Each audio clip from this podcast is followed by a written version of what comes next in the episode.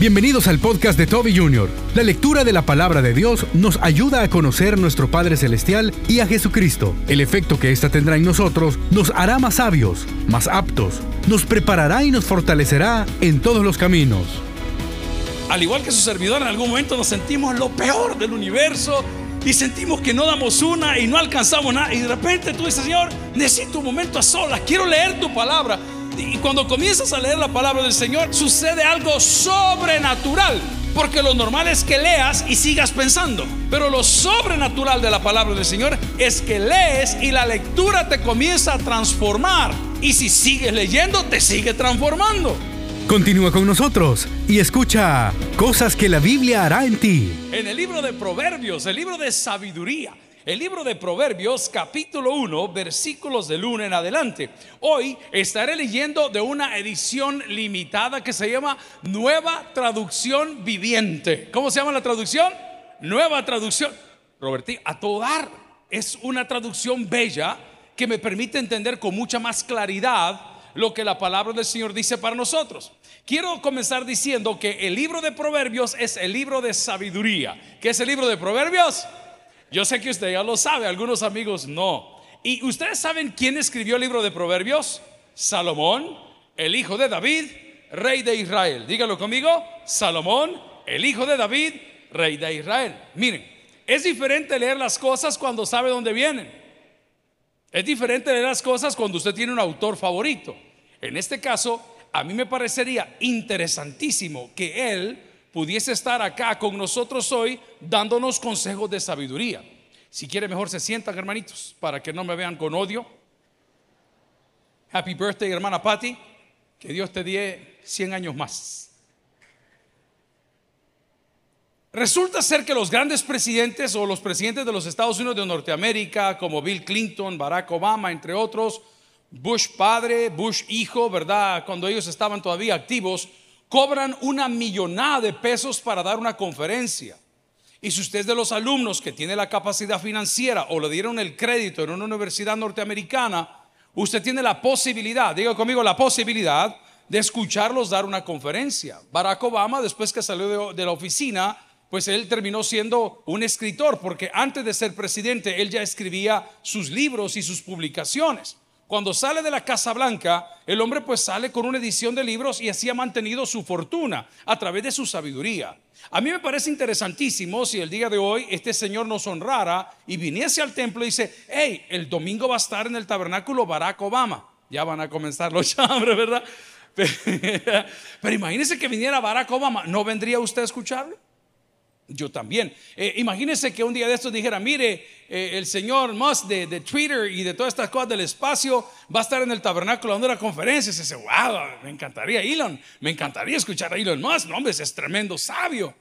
Imagínense estas personas que tienen tanta sabiduría, cobran millones de dólares o millones de euros por compartir su sabiduría. Nosotros hoy estamos bendecidos con el libro de Proverbios porque un proverbio es una enseñanza, un proverbio es un dicho popular, un proverbio e-, es un consejo, un proverbio es una enseñanza. Y la enseñanza y el dicho popular y los pensamientos que vamos a leer hoy fueron inspirados por Dios. Si lo sabe, dígame un fuerte amén. Y yo quiero hablar el día de hoy de 10 cosas que la Biblia hará por ti. 10 cosas que la Biblia hará por ti. La palabra del Señor en el libro de Proverbios, en esta versión nueva traducción viviente, dice, estos son los proverbios de Salomón, hijo de David, rey de Israel. O sea que las palabras que está compartiendo con nosotros van a dar fruto dentro de nosotros. A mí me encanta cuando voy al médico, el día lunes o martes creo que fue, me sometí a mis exámenes ah, anuales. Fui a los exámenes, a la mamografía, a la citología, a todo lo que le hacen a uno. Y llegamos al lugar y, la gente, entonces yo, a la señora cuando uno va, porque uno le da vergüenza, yo no sé, si, ¿cuántos tienen sus exámenes alguna vez aquí? Hacer, amén. ¿Y para qué sirve un botecito chiquito así con una... nadie, nadie sabe. Qué terrible, hermano, eso es horrible, el proceso y las cosas, qué feo. Pero le dije, señora, discúlpeme, ¿y en cuánto tiempo me podría dar los resultados? Bueno, me dijo, no se preocupe, le van a llegar por correo. Hermano, eso fue a las 10 de la mañana. De las 10 a las 2 yo estaba socando, Señor, estaré embarazada. Señor, ¿qué puede pasar? Señor, será este mi año donde me ha hecho fructificar. Porque uno está nervioso porque quiere ver los resultados. Te tengo una noticia. En Cristo siempre hay buenos resultados. El examen pueda que te lo hayan pasado, pero en Él vas a tener siempre una buena respuesta. O sea, aquí que el Señor no te está aplazando. El Señor solo te está diciendo que si tú escuchas los dichos populares, los pensamientos de este hombre sabio, los consejos que él tiene y su enseñanza, que fueron inspirados por Dios, porque son útiles, algo maravilloso sucederá en tu vida. Lo primero que puedes eh, tener por seguro, y que no quiero salirme del contexto, es que creará en ti conciencia. ¿Por qué los padres tenemos que hablar con los hijos? Porque los padres creamos conciencia, no importa si nos escuchan o no. El otro día uno de mis hijos que ya está en la recta final de su carrera de administración me hacía un par de preguntas, yo no tengo todas las respuestas, simplemente le dije, hijo, agárralo con sencillez, agárralo con sencillez, repítalo conmigo, agárrelo con, cambiémosle el, el verbo, dígalo con sencillez, cambiémosle el verbo, viva con sencillez, cambiemos el verbo, pídalo con sencillez. Entonces la plática con Dios y el recibir los proverbios de Salomón, un hombre tan sabio, hombre, le crean conciencia. Eh, hermano, nosotros los hombres no estamos capacitados para leer pensamientos. Por eso cuando le preguntamos a la pareja, ¿qué te sucede? Y la pareja responde, que no, que no. Eh, no, no podemos leer pensamientos. Nos encantaría que, que dijeran, mire, lo que me pasa es que pues estoy ciega, sordo, choca, muda, ¿verdad? y como andan diciendo hoy que ya no trabajan, sino que hoy facturan, entonces la cosa se complica. Pero nosotros no podemos entender pensamientos, pero sí podemos crear conciencia. Creamos conciencia cuando hablamos con nuestros hijos, como Dios crea conciencia cuando nosotros leemos su palabra. Por eso el proverbio en esta versión, nueva traducción viviente, que me encanta, dice la palabra, estos son los proverbios, o sea, los dichos populares, los pensamientos sabios, los consejos, las enseñanzas de Salomón, hijo de David, rey de Israel. Lo que vamos a llevar en el corazón el día de hoy es una bendición tremenda. Luego que el Señor comienza a darnos su palabra, debemos de entender que leer los proverbios nos hace sabios. A mí me encanta platicar, bueno, por la edad, ¿verdad? Antes cuando era pequeño a uno no le importa nada, o sea, si tenía o no que hablar, pero a esta altura de la vida es bien difícil sentarse a platicar con alguien que no tiene nada que decir.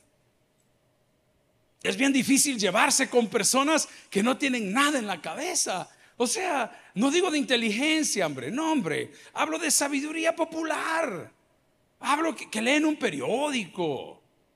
Hablo de personas que le gusta instruirse, que le gusta ver un programa educativo de televisión como Sin senos no hay paraíso. Esas cosas que educan la moral de la humanidad. ¿ah? Porque no salimos del mismo entorno. Recuerde que hay un adagio, un dicho, tal vez no es sabio, que es de los americanos que dice, You are what you eat. Usted es lo que usted come. Ahí recibimos una visita de mi hermano, estaba con su novia y otros dos buenos amigos ahí en la oficina y comenzamos a hablar, mira, ¿y cómo vas? ¿Y cómo va la cosa? Y por aquí. Y de repente la novia de mi hermano dice, mire, es que yo le estoy diciendo que se cuide, yo le digo cómo tiene que comer y le he quitado todos los carbohidratos y le he quitado el azúcar y pronto le voy a quitar el salario, me dijo a mí, porque es que así es la cosa. You are what you eat. Usted es lo que usted come. Le voy a preguntar algo. ¿Por qué soñó feo la noche de ayer? Claro, porque al igual que Jorge Aguirre ven películas de vampiros. Qué terrible. ¿Y qué estaba viendo? ¿Ah? You are what you eat. Cuando usted lee la palabra del Señor, esa misma palabra del Señor nos hace sabios. Vaya conmigo a 2 Timoteo capítulo 3, versículos 16 y 17. Aquí sí voy con la versión normal o Reina Valera. Si tiene cualquier otra versión, no se preocupe. Dice la palabra, toda la escritura es inspirada por Dios. ¿Y qué más dice que es? Es útil. Señora, ¿cómo le dice usted a su marido? Él inútil. ¿Ah? Pero la palabra del Señor es útil. Hey, nunca está de más. Nunca está de más. ¿Sabe que una de las cosas que aprendí en mi casa que me costó aprenderlo era que papá no permitía que anduviese el auto sin un trapo, sin una toalla, sin una manta. Siempre en el auto había una toalla, un trapo, una manta. ¿Por qué razón? No lo sé, pero sí sé que cuando se necesitaba, ya sea porque se derramaba un café o porque quería limpiar porque estaba caliente algo o porque se habían las manos eh, eh, llenado de algo, la manta siempre estaba ahí. La palabra del Señor nunca está de más. Dígalo conmigo. La palabra del Señor nunca está de más. Como un consejo. Un consejo nunca está de más. Hay una de un dicho popular, un proverbio que dice, el que escucha consejo, por eso no oye, porque usted quiere estar joven. Se ha quedado a la mitad del camino. Pero Salomón, el hijo de David, rey de Israel, dice que leer el libro de los proverbios nos hace sabios. Cuando hablamos de sabios, vamos a ponerlo en, materia básica. Nos hace sabios ante la tentación. Hay tentaciones groseras, hermano. Y no me pienses solo en los mismos tres pecados capitales, el cohecho, el soborno. Hay tentaciones terribles. Yo estoy en una lucha y se lo digo porque así tiene que ser. Eh, estaba de visita en una entidad pública y estamos cumpliendo los requisitos que se nos piden del Ministerio de Gobernación. Y eso lo conté, no sé si aquí o en qué sermón o en qué iglesia. La cosa es que estamos en la oficina y el abogado que nos estaba interrogando, porque eso estaban haciendo, y pidiendo información de la institución, me dijo, nosotros acá tenemos prohibido recibir regalos.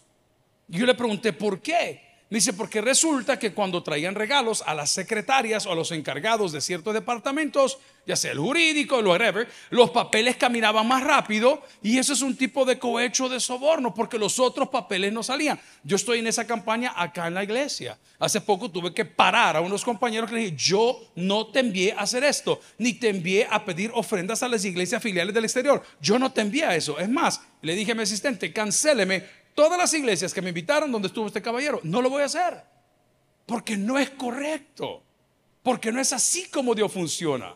Entonces Dios te va a hacer sabio en ese tipo de situaciones. Le doy un ejemplo. Muchos hermanos por el cariño que tienen a la iglesia o por el cariño que tienen a los que aquí laboran, que tienen un salario y muchas prestaciones, dicen, pastor, le mandé la ofrenda de fulano de tal y al hermano fulano le mandé, hermano, no unte a la iglesia, hágalo directo. Aquí no venga a traer esas cosas. No nos interesa, no es lo nuestro. No es Este no es una iglesia del evangelio de la prosperidad. Perdón que se lo diga. Sabemos que Dios prospera. ¿Alguien dice amén? Pero usted no compra favores de Dios aquí. No, usted cosecha según su fe. Pero jamás hemos dicho usted ponga. Entonces me da cólera y se lo digo con el corazón abierto. Que me digan, pastor, eh, ¿me da permiso para ir al banco? Ay, ¿por qué tienes que ir al banco? Ah, porque han mandado una ofrenda para la iglesia y a mí me mandaron. No. Si alguien me está entendiendo, dígame un fuerte amén. Van a entender mis cóleras. Digo, no es así. Entonces, la Biblia te va a llenar de sabiduría. ¿Sabe qué diría una persona justa y honesta? Mire, hermano, muchas gracias por su cariño. Pero mejor póngalo en el ministerio que más le guste. Le gusta el CDI, Centro de Estado Infantil, le gusta comprar pan para la caravana, le gusta pan para pan y chocolate, le gusta eh, regalar flores. Hágalo, no se preocupe por mí. Le voy a contar algo a los que tienden a recibir este tipo de dádivas. En lo poco me fuiste fiel, sobre mucho te voy a poner. Ya va a ver lo que le digo. Cositas pequeñas. Entonces, la sabiduría no es para que usted sea científico. No, hombre, es para que pueda vivir bien y las personas que están a su alrededor digan, mira, esa persona, esa persona es recta. El otro día hablaba y preguntaba por un empresario, pero mira, papá, me dijeron, ese señor tiene un carácter yuca, pero eso sí me dijeron, es recto. Es el gol. Es el gol. Eso es vivir con sabiduría. El hecho de decir, mira Señor, dame la capacidad, dame el consejo, dame la enseñanza. Por favor, recordame esos dichos populares para poder heredar esa bendición. Por eso la Biblia dice en 2 Timoteo capítulo 3, toda la escritura es inspirada por Dios y útil para enseñar, para redarguir, para corregir, para instruir en justicia. Versículo 17, con un propósito, a fin de que el hombre de Dios sea perfecto, enteramente preparado para qué cosa? Para toda me llega, a mí como la gente me llega, a mí yo, no, no, no, perdón que sea tan abierto, pues, pero eso los problemas de todos los días. Mire, esta es mi descripción de puesto. Y en mi descripción de puesto no está tal cosa.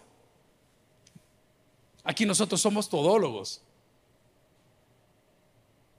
Hoy anduvimos comprando los trajes para los pastores que están aquí por su aniversario. Ahorita ando comprando una silla ruedas para un buen amigo que se llama Joaquín, que le quiero dar una silla ruedas nueva. Sí, a la vez hay que predicar, sí, a la vez hay que aconsejar, sí, a la vez hay que ver la construcción, sí, a la vez hay que grabar un programa de televisión, sí, a la vez somos todólogos. Cuando usted limita su puesto a su descripción, se lo dejo sobre la mesa, está limitando su bendición, hermano. Por eso la palabra dice, si tu vecino te pide que le lleves la capa un ratito, llévaselo un kilómetro más, hombre. El Señor sabe lo que te está dando. Por eso el proverbio de hoy nos dice en el versículo 1, capítulo 1, estos son los proverbios de Salomón, tipo Barack Obama, vea, tipo el hombre más sabio, Elon Musk, tipo esa gente. Y dice la palabra, hijo de David, rey de Israel. El propósito es enseñar sabiduría. La sabiduría no es para ganarte la lotería pensando y jugar el blackjack y contar. No, no, no. La sabiduría es para poder tomar decisiones inteligentes. Una persona sabia es una persona que posee amplios conocimientos. ¿Qué es una persona sabia? Una persona que posee amplios conocimientos. Le doy una recomendación. Si no es un bartender, hable con un ilustrador de calzado o hable con un barbero le voy a garantizar que tienen amplio conocimiento de todos los chambres de la ciudad. Vamos a la palabra del Señor.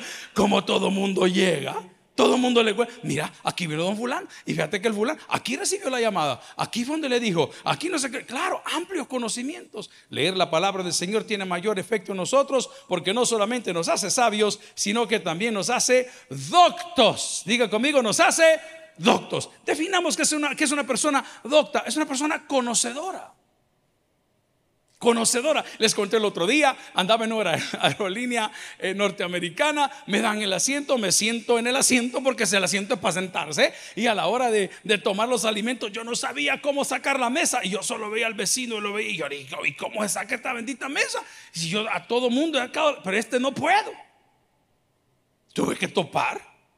Y le digo a la persona que llevaba al lado, que es nuestros hermanos que traen uh, paquetería, ¿verdad? Que viajan todas las semanas por no sé cuántos años. Digo, mire, disculpe la pregunta.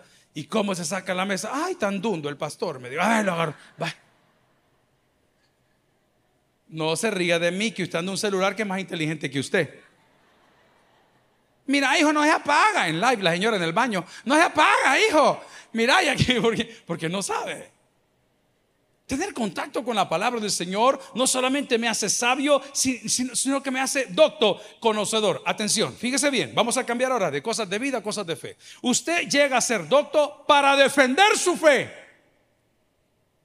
Cuando aparece el chabacán que dice Jesús no el Hijo de Dios, cuando aparece el chabacán que dice la salvación se pierde, cuando aparece el chabacán que dice Jesús no resucitó, cuando aparece el chabacán que dice Jesús fue solo un profeta, ese tipo de chabacán se termina cuando usted tiene contacto con la palabra del Señor. ¿Por qué? Porque la misma Biblia nos habla que dice que la fe, la confianza, viene por el oír y el oír. ¿Qué cosa decía? La palabra de Dios. Vea conmigo un texto. Vaya conmigo a Hebreos. Hebreos capítulo 4 versículo 12.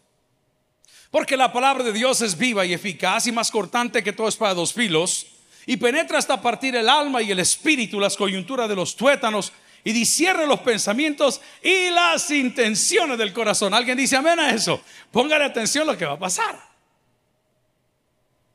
Al igual que su servidor, en algún momento nos sentimos lo peor del universo y sentimos que no damos una y no alcanzamos nada. Y de repente tú dices, Señor, necesito un momento a solas, quiero leer tu palabra. Y cuando comienzas a leer la palabra del Señor, aquí si me pongo bien cristiano, sucede algo sobrenatural. Porque lo normal es que leas y sigas pensando. Pero lo sobrenatural de la palabra del Señor es que lees y la lectura te comienza a transformar. Y si sigues leyendo, te sigue transformando. Por eso Hebreo dice con toda confianza que la palabra del Señor número uno es viva. Ve a la persona que tiene a su lado, dígale que es vivo. Hace poco fue a la casa de un buen amigo, estamos pasando ahí un almuerzo y celebrando o anticipado un cumpleaños y de repente vi que no tenía uno de los peces inmensos de este tamaño en su pecera. Me acordé de aquel corito, quisiera ser un... ¿Se acuerdan? Así el gran volado. Y le digo, jefe, ¿qué pasó? Se murió, me dijo. Pues hoy andamos con, con ¿a dónde está aquel? Andamos con Jorge dando una vuelta. Mira lo que hay ahí, le digo. El pez que aquel amigo perdió. Llevémoslo, hombre, un volado de este tamaño. Y me dice la señorita, mire, pero para trasladar esto toma tiempo. Me dijo, hay que traer a Landa. Está bien, ingeniero. Amén, hay que traer ah, hay que hablar a la planta Torogos. Qué bonito es ver un pez cuando está vivo. A mí las personas vivas me caen bien, no sé si usted me entiende. O sea que las que no son vivas, a ver, pero vamos a ver. ¿Y, y qué día hoy? La cuchibar vive, no saben ni en qué planeta vive. Eso lo sabe ponerse rulos y pintar en la ceja. Es todo lo que sabe hacer. Y el otro que sabe hacer, solo sabe salir a andar de la mano con la mujer porque también el apellido ya es tanta tontería. Pero el punto. La palabra de Dios es viva. Entonces, cuando vimos ese gran pez, se movía, wow. Porque yo pregunté, ¿y cómo murió? Y me dijo, de repente se dejó de nadar y se volteó. Como algunos que Ay, es profecía. Se volteó y dejó de nadar. Voy a hacer una expresión fuerte y se lo digo con cariño porque se lo dije en la reunión. Yo estoy harto del zarro cristiano, hermano. Parásitos. Harto de eso. No le den a Dios un mal nombre, hombre. Andan todo el día contando que me duele aquí, que me duele allá, que me pica aquí, que me pica allá, que a mí nada me pasa. No te pasa porque sos un aragán. Por eso no pasa nada en tu vida.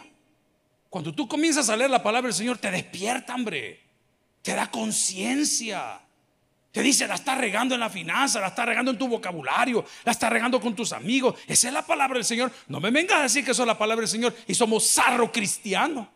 No, le dije, lejos esté de nosotros. Y le di un par de ejemplos a los compañeros. A mí no me vengan a hablar de éxito, que aquí que yo en espiritual. ¿Cuál espiritual? ¿Cuáles son tus frutos? Enséñame que has cambiado tu vida, enséñame que has cambiado tu casa, que has cambiado tu comunidad. Pareciera que todo, ay, aquí estamos sobreviviendo. ¿Y por qué sobreviviendo? Si dice la palabra del Señor, no sé cuál ha leído usted, que Él ha venido para que tengamos vida y vida en y vida esa oportunidad. A Él se la honra y la gloria. Entonces, por favor, póngase los pantalones, mi hermano. No me quiero desviar, solo se la dejo en el pensamiento. El zarro cristiano. Nunca han hecho nada. Ay, los templos que se levantan a pura misericordia. Lo que usted nos quiera dar y tendrá unos ladrillos. No, si yo no soy una venta de no. No tenemos ladrillos. Nosotros no vendemos ladrillos. Pero estoy seguro que el Dios de los cielos, cuando haga su voluntad, te va a mandar solito a quien te lo va a regalar. Despacito. Ay, estamos recogiendo para poner. ¿Y, cómo que recogiendo? ¿Y por qué no ponerte tu salario? Usted sabe cómo comenzó esta iglesia. Esta iglesia comenzó ignorando la póliza de seguro de mi papá para comprar las primeras sillas. Así comenzó la iglesia. Hubo que sacrificar, hermano. Pregúntele a mis hermanas donde dormían en cara. Tu, tu cuarto era la cuna, ¿verdad? Tu cuarto era la cuna, el de la gorda. El de hermana Pati era las Bartolinas. Y el, y el está bien. El secot. ¿Ah? ¿Ah? Y el mío, a ver qué era, la granja, ahí había de todo. Pregúntele qué hacían tirado a dormirse en camas orinadas, pero ahí están las dos. Así comenzó esta iglesia, papá. Andaba de casa en casa, cree que tiene algo para comenzar una iglesia. Cuando Dios te manda la guerra, siempre te da la herramienta. Lo he dicho toda la vida, amigo. Gloria al Señor. No me quiero desviar, no me quiero desviar del tema. Pero es que si tú lees la palabra del Señor, algo tiene que cambiar, hermano. Aunque sea tu humor. La palabra del Señor no solamente nos hace sabios, no solamente nos hace datos, nos hace, esta me encanta, aptos. Diga conmigo, nos hace aptos. Eligible. Elegible, aptos. Me llega. Hay unas regaderas que venden ahora en cualquier ferretería. Hay de todo nivel. Hay las caras, las medianas y las que mira a mí no me toque. Que por supuesto que usted pone la cabeza en la ducha y cuando te las mira a mí no me toques y echa el agua, usted sabe que al solo abrir el grifo por el servicio que tenemos en El Salvador le va a hacer... no, no, es así, ingeniero. Perdón, ingeniero, no queríamos estar. ¿ah? Le va a tirar un pitazo de agua que ese volador le clava en la coronilla. ¡Ay! Entonces le dice, cuando usted compra la pieza, la pieza le dice, apta hasta para tantas libras de presión. Señor, ahora entiende por qué no le queda la falda. Vamos a la palabra del Señor. Porque no es apta. Si es que no es tapadera de tumbilla. así se llamaba hermana bien brava. ¿Qué culpa que trague tanto? Vamos a la palabra, hermano. Amigos y hermanos, El contacto con la Biblia nos hace aptos, eligible. El domingo les conté un testimonio, pero se lo repito, un compañero de la iglesia, bueno, es más, lo voy a contar de otra forma. En la reunión de hoy que les hablaba del zarro cristiano, les dije, no me vengan a decir esto. Tenemos un compañero que su mamá ha pasado 35 o 34 años en una maquila, trabajando duro. Crió a tres hijos sin papá. ¿Cuántas de esas valientes hay aquí? Va, la próxima vez cojan mejor. Vamos a la palabra, pues, pues es que siempre es el hombre el culpable. Pues qué bárbaro, dice el hermano. Resulta que la señora crió a los tres hijos sin papá. Yo a la mamá de él no la conocía hace dos semanas atrás, porque él hablaba mucho de su mamá, me dice, pastor, yo siempre quise llevar a mi mamá de viaje. Y le prometí que el día que se jubilara, yo le iba a llevar de viaje. Y efectivamente así fue. Pero cuando me la presentó, ¿a dónde le dije que trabajaba? ¿Cuántos años le dije que tenía? No les he dicho, no es mentiroso. Estoy solo haciendo el examen. Trabajó como 35 años en la máquina. Entonces, la impresión que yo tenía aquí, ¿ah? porque la mente es chuca. ¿Cómo es la mente? Ajá. Ay, pobrecita la señora, vea. De seguro va a venir con, pues sí, humilde, vea. Y de repente veo al joven, a mi compañero, caminar con una señora. Súper bien vestida, súper elegante, súper nítida. Voy a usar una palabra bien salvadoreña. Asiada, olorosa y aquí viene lo mejor de todo, educadísima. Y me dice mi amigo, pastor, le presento a mi mamá. En ese momento dije, pero tú me dijiste que 35 años, que la maquila, que los había creado sin papá. Yo quería ver a la esposa de Tarzán, a la Jane, Silvestre. Y lo puse de ejemplo en mi reunión de hoy. Y les dije a ellos, no me vengan a decir ustedes que andan todos chucos y sin bañarse, que vienen a trabajar aquí que hay que andar echando aroma en la oficina cada vez que entran, cada vez que salen. No me vengan a decir ustedes que no pueden hacerlo. Pues esta hermana preciosa y su hijo se fueron a la embajada americana porque tienen familiares allá.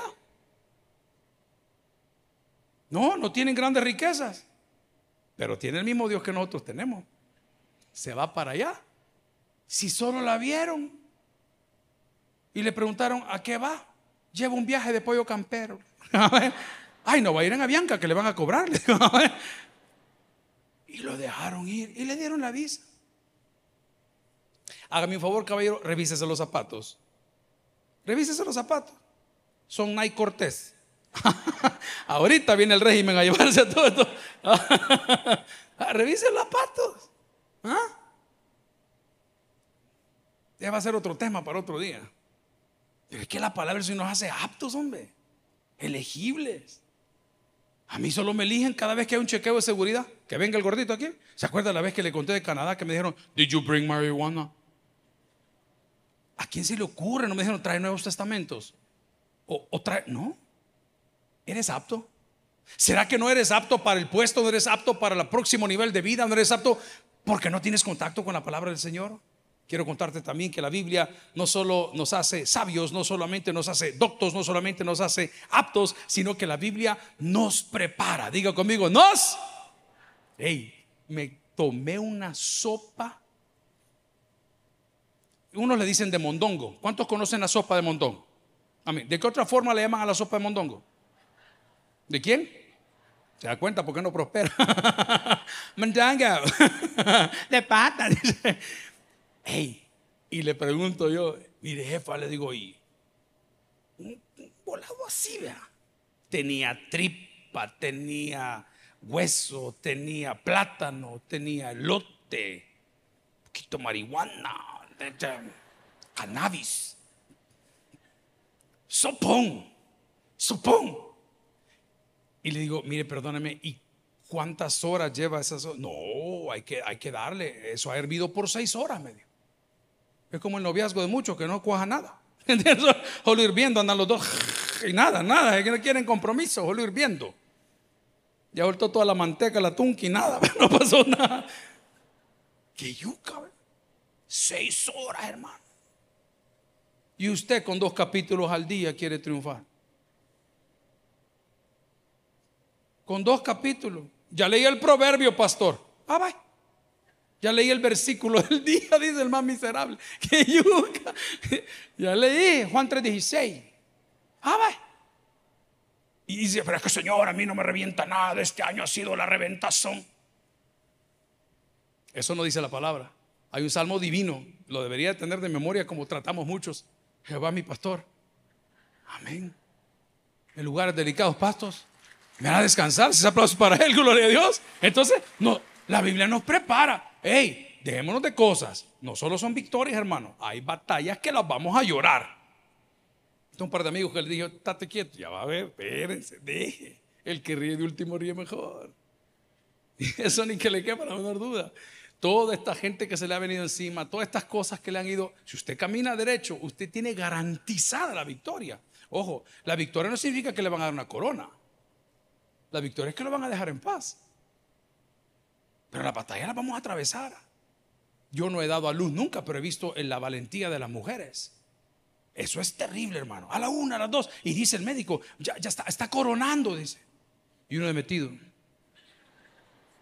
No, uno no quiere volver ahí. Fatal. Hay una batalla. El Señor nos está preparando y tal vez tú dices, Señor, ¿por qué estoy atravesando lo que estoy atravesando? Esta es la noticia de hoy. Porque Dios te está preparando. A los pequeños, a los grandes y a los medianos. Dice la palabra del Señor en Romanos capítulo 15, versículo 4. Vamos a ver cómo nos pega. Porque las cosas que, que escribieron antes para nuestra enseñanza se escribieron a fin de que por la paciencia y la consolación de las escrituras tengamos que dice la palabra. Vaya, que lea la Biblia en mí. Ahí está yuca, pastor. Le hago una pregunta. Su problema está más yuca que la muerte de Lázaro. ya había muerto y le dijeron, hey, ya tiene tres días de muerto, ya, ya huele feo. Ok, su problema es más grave que la misma muerte y resurrección de Cristo. Su problema es más grave que el horno de fuego.